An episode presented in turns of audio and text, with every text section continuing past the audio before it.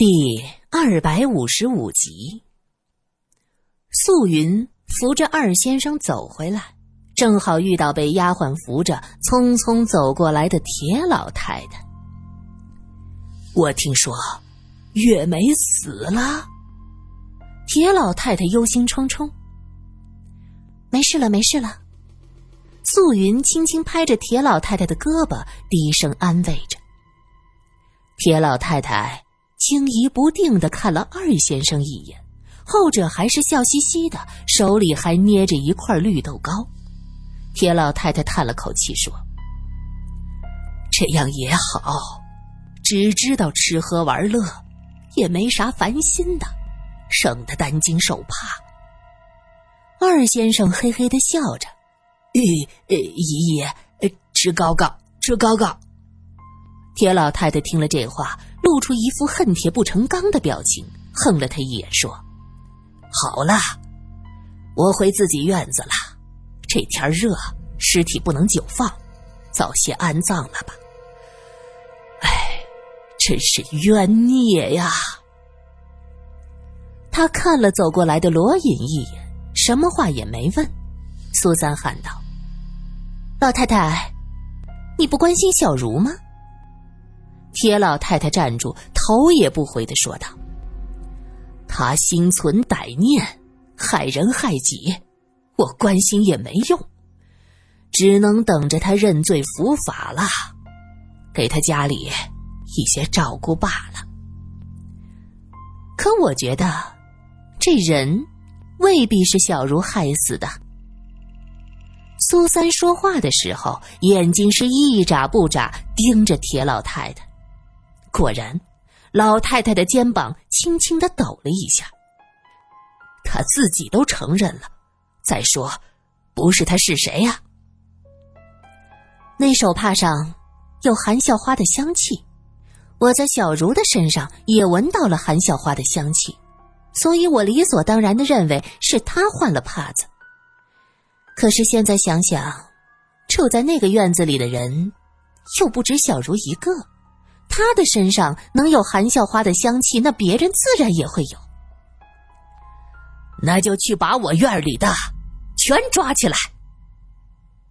铁老太太扔下这句话，拐杖重重的一顿，就走了。素云说道：“我可不想再出什么事儿了，苏小姐，你就安静一些，等着警察来吧，不要搞出这么多的事情。”这个山庄已经死了三个人了，我可不想再有人出事儿啊！我也不想有人出事，但是有些人似乎不这么想。苏三转身看着素云，这个女孩子有着一双纯净如水的眼睛，看得出来，这位真正的素云小姐是个善良的姑娘。可苏三知道，善良。不能阻止罪恶，很有可能还会纵容罪恶。罗隐始终没有说话，他的目光一直锁定在二先生身上。二先生笑嘻嘻，一路都在啃着绿豆糕。罗隐记得，刚才枪口顶着他头顶的时候，他的瞳孔突然间放大，惊恐的目光是一闪而过。他在害怕，一个傻子。是不会有这种反应的，所以罗隐认定他在装傻。按照宁志国最开始的叙述，二先生小时候非常的聪明，到了十多岁，老程先生去世，大先生继承家业，这二先生突然间大病了一场，烧坏了脑子，就变成了一个傻子。铁老太太哭的哟。这眼睛都哭瞎了，可是没办法呀，这医生也说不清是什么原因，只说是高烧影响了大脑。二先生变成了一个傻子，这程家的家业自就和他无关了，一天到晚是混吃混喝，就这么过了三十多年。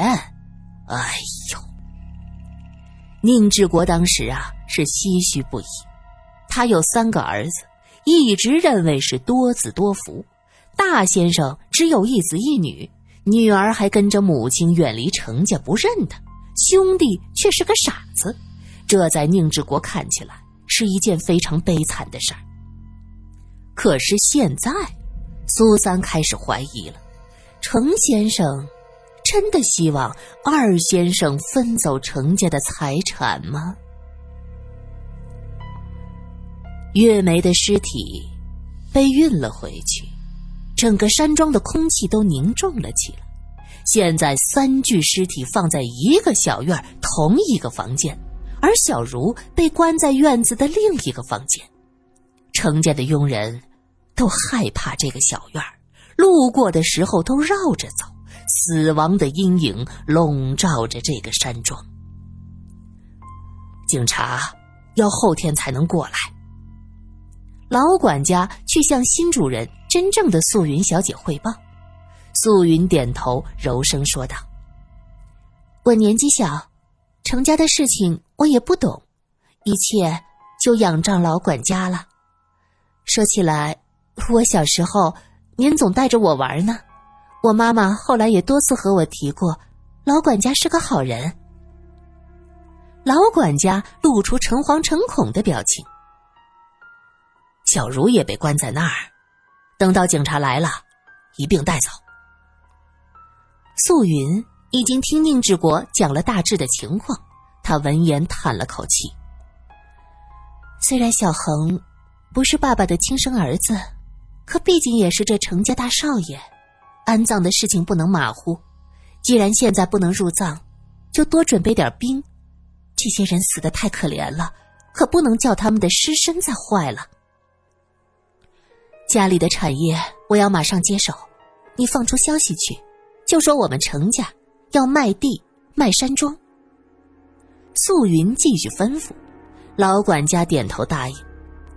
罗隐站在门前听着素云安排事情，他微微的点点头。这个十七岁的姑娘还真有点能力，她打算卖掉产业新建学校，这想法看来不是凭空的。罗探长，有事儿吗？素云看到了罗隐。是这样，我想了解一下小茹家的情况，要是能见到他的家人就更好了。老管家立刻回答：“他的家人不在这儿，在上虞呢。”小茹下毒和他的家人有什么关系啊？素云不解的问着。我和苏小姐的想法是一致的，毒害小恒的凶手并不是小茹，他只是替罪羊。罗隐说着，素云眨了眨眼睛，表示不理解。他都已经承认了，还有什么好说的？老管家的语气中透露出隐隐的不满。哎，饿了，老管家，准备午饭吧。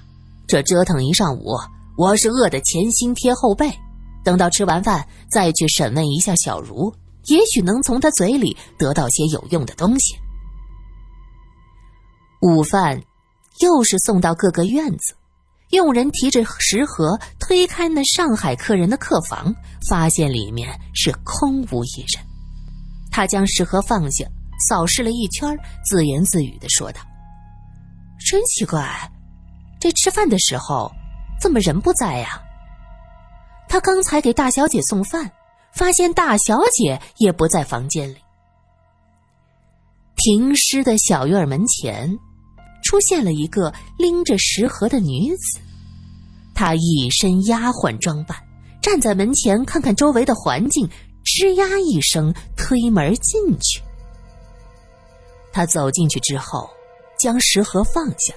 走到窗户前，看着里边的情况，确定小茹在哪个房间，这才拎着食盒走进去。小茹坐在墙角，一片茫然。送饭的丫鬟将食盒放在一边，径直走向小茹，蹲下身子看着她。小茹抬头，看见一张陌生的脸，不是山庄的人。丫鬟问。你知道我是谁吗？小茹摇了摇头：“我是程家大小姐。”小茹不知道又来了一个素云，一片茫然。这会子院子周围没人，你走吧。素云说着，掏出钱包塞到他手里。拿上这个，走得远远的，永远不要回来。小茹愣了一下：“你为什么要帮我？”因为我知道你是无辜的，我不愿意他们再造孽。你都知道了，那，那你不会告诉别人吧？小茹吃惊的盯着素云。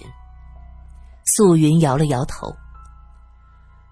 他们都是我的血肉至亲，我没有办法。他低下头去，很内疚。小茹这才放心，她小声问着：“那我怎么走？怕是从大门是没法出去的，我又爬不了墙。我有后门的钥匙，从后门走。”素云一把拉起小茹，两个人来到院门前。素云先打开门。探头探脑，确定院外无人，这才带着小茹走了出来。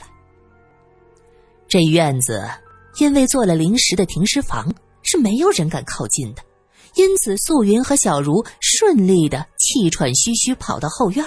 素云打开门，小茹走之前看了他一眼，说道：“多谢小姐。”素云挥了挥手：“快走吧，别回家了。我听警察还问你家是哪儿的。”你先出去避避风头再说。小茹跑出来，顺着山路向下跑，跑了一段，前面突然钻出来一个人，他看着小茹，笑嘻嘻的问着：“小茹姐姐，你去哪儿啊？”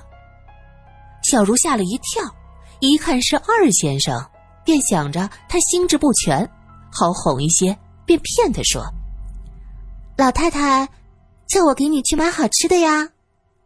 二先生一拍手：“好啊，好啊，我也去。”小茹心知不能带着他，目标太大，容易被人发现。他点了点头，想着待会儿找个机会骗骗他就是了。两个人走了一会儿，就听到二先生开口说话：“你当我是傻子呀？”小茹一愣。他知道二先生心智有些不健全，可这话说的冷冰冰的，像是充满了愤怒。二先生，你你你又好了？小茹是铁老太太的人，她很清楚二先生有时会清醒，以为他这会儿明白。他说道：“老太太不许你下山，你还是回去吧。现在那家里有警察。”小心他们抓你！为什么警察抓我呀？因为我杀了月梅，啊！二先生诡异的一笑。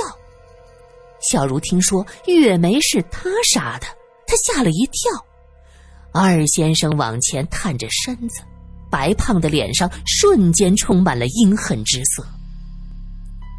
那个贾小姐也是我杀的，怎样？还有那手帕，是我叫他换的。你这替死鬼做的都不清楚谁是真凶，就忙着做替死鬼。你是是你叫老太太做的？小茹吓坏了。他急忙看向前后左右，发现他们俩已经走到了竹林里，周围很安静，没有任何人的声音。小茹悚然心惊：难道刚才那位小姐，她骗我？她，哈哈哈，她是真的素云，心地倒是蛮好的，就是太蠢了。也不知道随谁。小茹心知，这一次跑不掉了。二先生虎视眈眈的盯着他，手里还拎着一把寒光闪闪的匕首。他苦笑了一下，说：“我是真没有想到，二先生竟然一点也不傻。那天你故意提醒我家人的事儿，我还以为是老太太背后吩咐，原来是二先生你自己的想法。我才是个傻子。